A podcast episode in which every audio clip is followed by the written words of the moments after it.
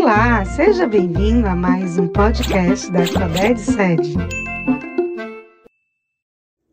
Fala galera, estamos chegando com mais um podcast de Geografia do Conexão Educação. Eu sou o professor Gerson Muniz e se você quer se dar bem nos vestibulares e Enem, acompanhe as nossas aulas e dica. Bem, e hoje nós vamos tratar sobre um dos assuntos mais discutidos no cenário político e econômico internacional nos últimos anos, que foi o Brexit, um movimento que mobilizou todo o Reino Unido para uma questão histórica: permanecer ou sair do bloco econômico da União Europeia.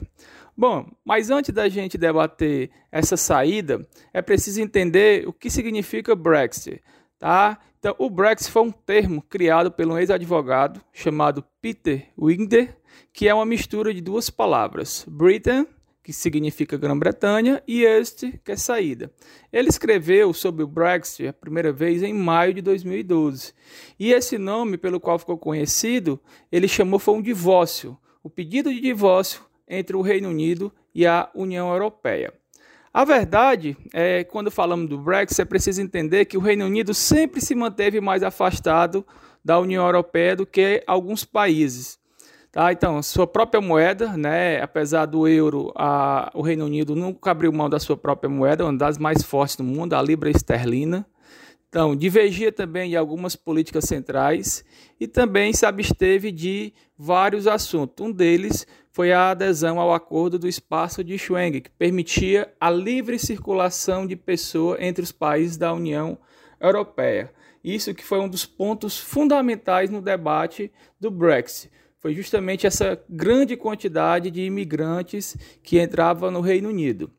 Bem, os defensores do Brexit argumentavam que, ao reivindicar sua soberania nacional, o Reino Unido seria capaz de administrar esses movimentos migratórios, pois era um dos principais receptores dessa migração, principalmente dos, da população oriunda do norte da África, da Ásia, tá?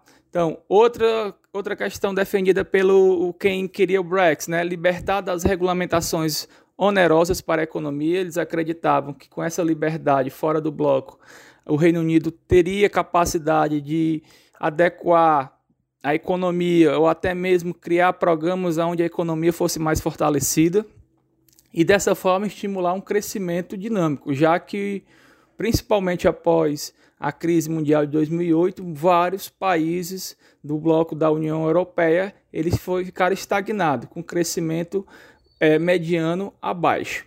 Então, essa oposição em se manter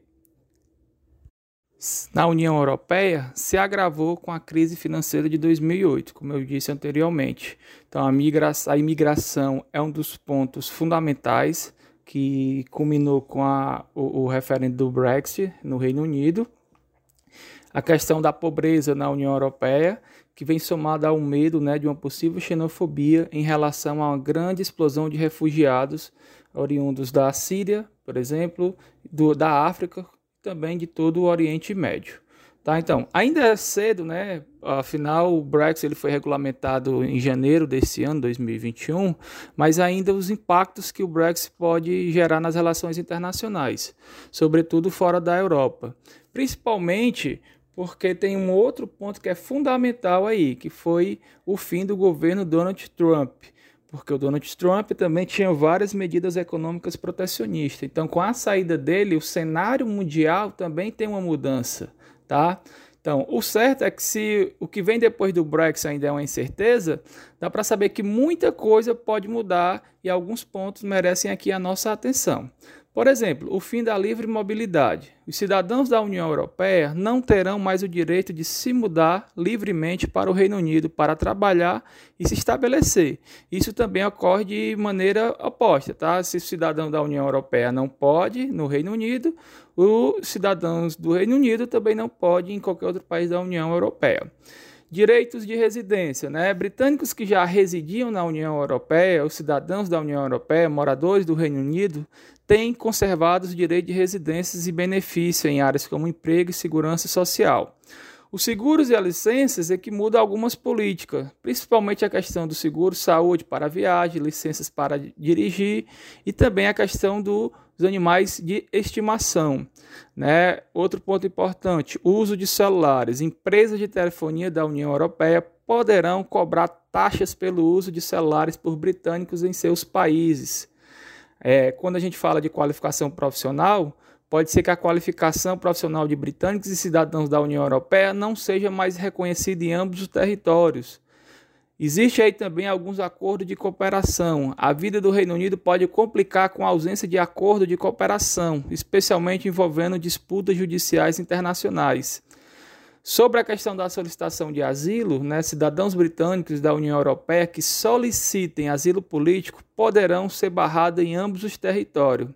Já o comércio se altera as regras é, entre eles, o que pode levar à taxação de produtos e restrições alfandegárias com a circulação desses produtos.